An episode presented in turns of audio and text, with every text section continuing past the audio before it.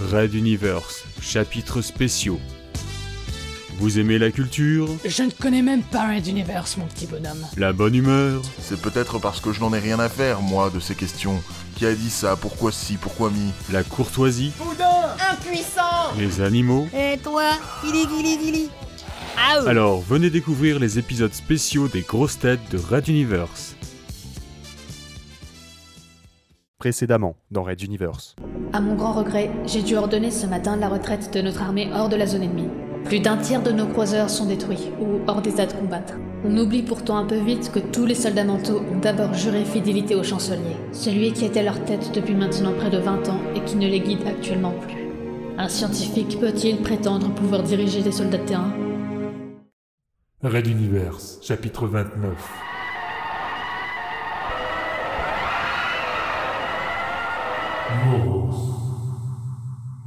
Épisode 5 Pour les opérateurs de la tour de contrôle de Materwan, ce n'était qu'un point de plus dans les cartes spatiales proches, un appareil entrant dans l'atmosphère et se dirigeant vers l'astroport de Materwan Centrum. Les yeux avertis notaient tout de même le symbole accolé au nom, une petite étoile Castix qui informait du caractère officiel du nouveau venu. À 100 km d'altitude, le plus grand vaisseau de guerre de la flotte humaine s'entourait d'une immense couronne de flammes due au frottement avec l'air de la planète.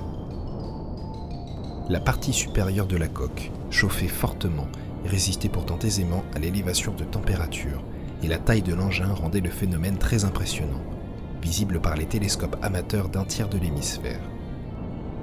Bien que ceux-ci pouvaient se révéler blasés d'un spectacle devenu commun, le dernier et désormais unique croiseur géant de la flotte du chancelier Pophéus arrivait encore à capter l'attention de certains curieux.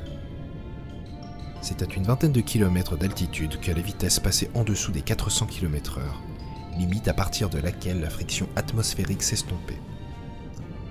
Alors que les échanges radio avec le centre de contrôle s'intensifiaient pour obtenir les valeurs d'approche vers le spatiogare, une navette quitta précipitamment le hangar inférieur de l'appareil, filant vers l'est. On calma rapidement les ardeurs des contrôleurs qui s'affligeaient de ce mouvement non prévu. Le ministre Ouli se rendait en urgence à un entretien avec le chancelier Pophéus. Toutes les autorisations viendraient plus tard. Un peu à l'écart du complexe hospitalier militaire de Fort Magnam, à quelques kilomètres de la capitale, un discret bâtiment identique aux autres se dédiait aux soins des manteaux et leur possible déviance psychique. C'est dans ce lieu des plus secrets que l'on avait interné Angibe Pophéus depuis sa crise de démence qui avait coûté la vie au capitaine Fakir. Le corps de l'officière, horriblement mutilé, au cœur même des appartements de la chancellerie, avait plongé les premiers arrivés dans l'effroi. Il avait fallu du temps aux spécialistes de l'esprit pour atténuer ou effacer ses souvenirs quand on ne falsifiait pas les rapports. Malgré la grogne du haut commandement de l'armée et du président du Parlement, c'était donc bien les forces mentales qui avaient pris l'affaire en main jusqu'à accueillir en leur sein leur ancien maître. La navette du ministre s'apprêtait à se poser quand le sas était exposé à l'hôpital s'ouvrait, sous les yeux ahuris des responsables sortis précipitamment pour recevoir l'illustre invité. Ils ne virent qu'une ombre s'éloigner de l'appareil, passer au-dessus d'eux et atteindre directement l'entrée à double battant de l'immeuble. Ralato Ouli n'utilisa pas l'ascenseur, il bondissait de palier en palier, porté par ses fabuleux nouveaux pouvoirs pour s'enfoncer toujours plus profondément dans les entrailles du bâtiment. Il connaissait par avance sa destination et la raison de l'urgence qui le tenait. Pophéus venait de se pendre dans sa cellule. Il n'accorda même pas un regard aux deux gardes mentaux devant l'entrée du bloc opératoire et pénétra dans la salle stérile, alors que l'équipe de chirurgiens tentait désespérément de libérer la trachée du chancelier. Écartez-vous fut sa seule phrase. Tous les participants sentirent comme une main invisible les tirer en arrière, paralysant leurs membres et les retenant à bonne distance du lit de leur patient. Mais que faites-vous? Laissez-nous, il va y rester si nous nous arrêtons maintenant. s'exclama un des médecins. C'est une pièce stérile, éloignez-vous tous. Les bacilles sont confinés autour de moi, ne vous inquiétez pas. Je suis en train de... Voilà, les vaisseaux et conduits sont tous à nouveau ouverts. Le ministre, toujours concentré, contourna lentement le patient allongé sur la table d'opération, s'offrant quelques secondes de répit avant la suite du traitement. La gorge de Pophéus ressemblait à des feuilles de papier trempées qui auraient été déposées sur des câbles métalliques. Le fait d'avoir désobstrué trachées, artères et veines ne soldait pas le début de nécrose des tissus. Il fallait relancer le cœur. Simple, mais également réactiver un cerveau sous mort cérébrale. Presque mort. Lâcha-t-il pour lui-même.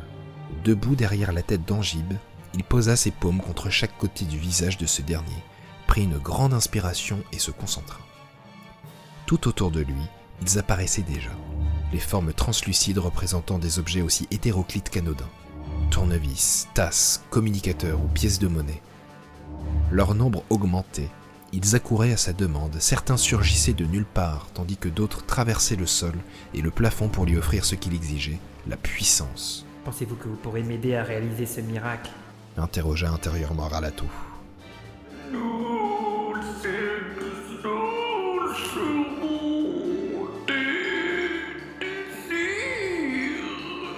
Lui répondit une voix lointaine, bien connue. Ces êtres venaient d'un quelque part où le ministre n'avait pas accès. Ces objets communs n'étaient qu'une sorte d'interface grâce à laquelle il communiquait avec lui, et Fabio par le passé. Mais cela ne les représentait pas dans leur forme réelle. La seule apparition vaguement compréhensible avait été celle d'un clown habillé en noir et blanc, façon harlequin, répondant au nom de Monsieur Loyal. Alors aidez-moi, je vous le demande.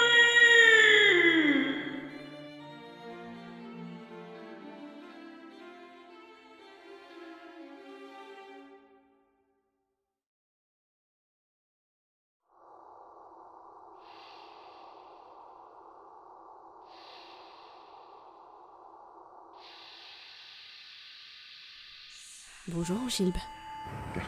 Galande, mais. Ah, quelle est cette douleur? Je me... J'ai mal partout. J'ai l'impression d'avoir été. Tout mon corps brûle comme s'il avait été écrasé sous des tonnes et des tonnes. Comme d'habitude, mon chou.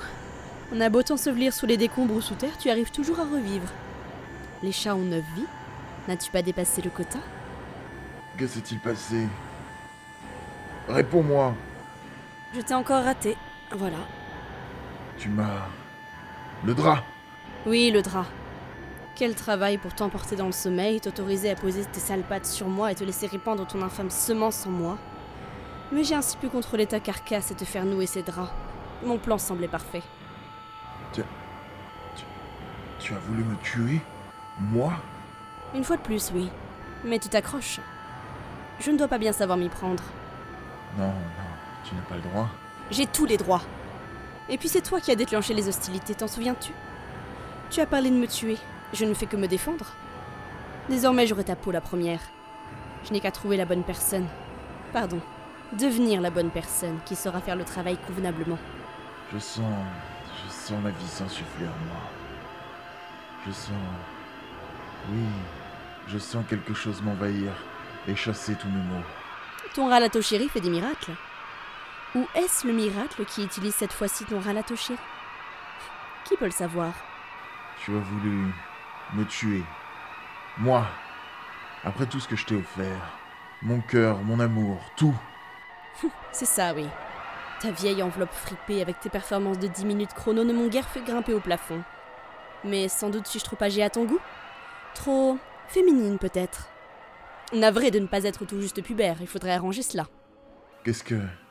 Attends, ne t'en va pas. Ne me laisse pas, attends.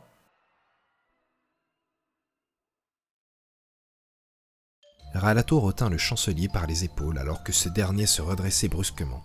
Il relâcha sa main mise sur le personnel du bloc opératoire qui se précipita pour l'aider à recoucher le patient. Celui-ci regardait à droite et à gauche l'air affolé. Il cria. Ne t'en va pas Ne me laisse pas Attends Je suis là, monsieur. lui répondit doucement le mental. Calmez-vous, c'est fini. Que je me calme Mais tu ne vois pas qui est là, tout autour De qui parlez-vous? Mais regarde Ah, ne me touche pas Maudit sois-tu Monsieur En une pensée, Ralato trouva des seringues hypodermiques dont l'une vola au travers de la pièce. Jaugeant la bonne quantité de sérum d'après l'esprit de l'anesthésiste, il la fit se planter dans l'épaule de Pophéus. Ils sont tous là Ralato fait... fait- fait- Le premier médecin souleva une des paupières, passa sa petite lampe pour juger de la dilatation de l'iris, puis conclut. Il dort. Monsieur au lit. J'avoue ne jamais avoir vu quelque chose de comparable à ce qui vient de se produire. De toute ma carrière dans les forces mentales, c'est proprement. Je sais. Le coupa simplement le ministre. D'un signe de tête, il indiqua l'électroencéphalographe. Surveillez constamment sa tension et son activité cérébrale durant les 20 prochaines heures. Je vous le confie. Il resta encore une poignée de secondes à observer le visage endormi. Qui donc se trouvait là? Et pourquoi une telle peur panique? Et simplement pourquoi cette tentative de suicide? On prendrait les précautions nécessaires pour que cela ne se reproduise pas, mais cela ne répondait à aucune question. Il leva les yeux et balaya mentalement tout le personnel médical présent. Non, rien que des serviteurs professionnels et dévoués. Mais alors, qu'avait donc vu le chancelier?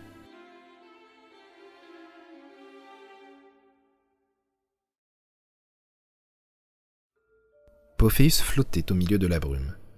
Il ne sentait plus ni le drap, ni l'odeur de l'antiseptique, ni même son propre corps. Il ondulait doucement, au rythme langoureux d'une houle sans fin au cœur de l'obscurité. Angilbe, fit alors une voix lointaine. Non, va-t'en Angilbe, Angilbe, Angilbe, Angilbe. Je non, laisse-moi, je ne peux pas bouger, je, je suis paralysé. S'affola-t-il, tentant vainement de se déplacer ou de remuer la tête. Attends, tu n'existes pas, je t'ai tué.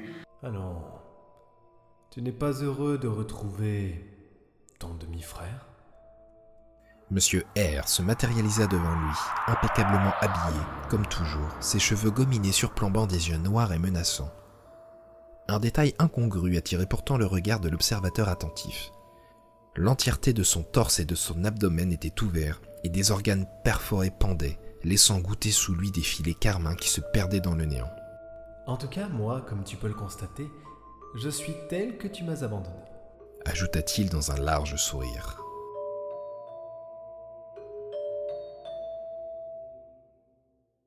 Red Universe.